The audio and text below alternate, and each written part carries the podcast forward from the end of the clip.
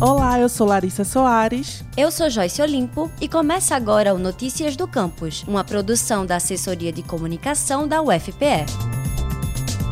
O vazamento de óleo que atingiu mais de 2 mil quilômetros do litoral brasileiro no ano passado é considerado a maior tragédia ambiental da história do país. Ainda sem explicação, o desastre tem potencial para prejudicar tanto o ecossistema marinho como a economia local e a saúde humana. Após o ocorrido, a Fundação CAPES criou o Entre Mares, um programa emergencial que tem como objetivo apoiar pesquisas que combatem, analisam o impacto e propõem soluções para o derramamento de óleo. Entre as pesquisas do Entre Mares está a da professora de Oceanografia da UFPE, Singrid Neumann. Com o título Os impactos do derramamento de óleo no litoral de Pernambuco sobre as comunidades planctônicas, a pesquisa foca na comunidade que é a base da alimentação marinha, o plâncton, um conjunto conjunto de organismos, geralmente microscópicos, que vivem à deriva na água. Além de ser importante para a alimentação, o plâncton também favorece o reconhecimento de problemas na água e no ambiente, já que eles respondem muito rápido a desastres, mudando sua forma, quantidade e sendo um indicador de toxicidade, já que em sua composição é possível analisar o nível de impacto na água.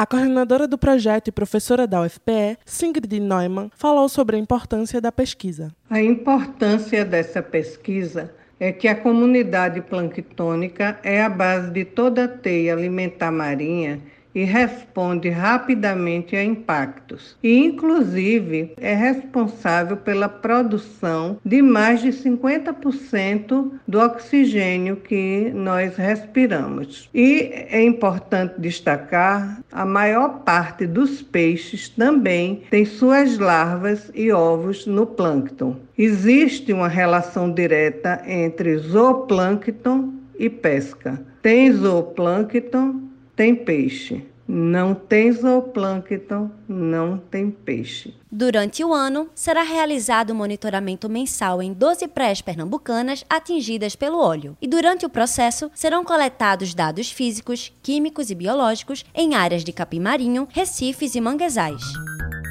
Acompanhe agora o que acontece na UFPE.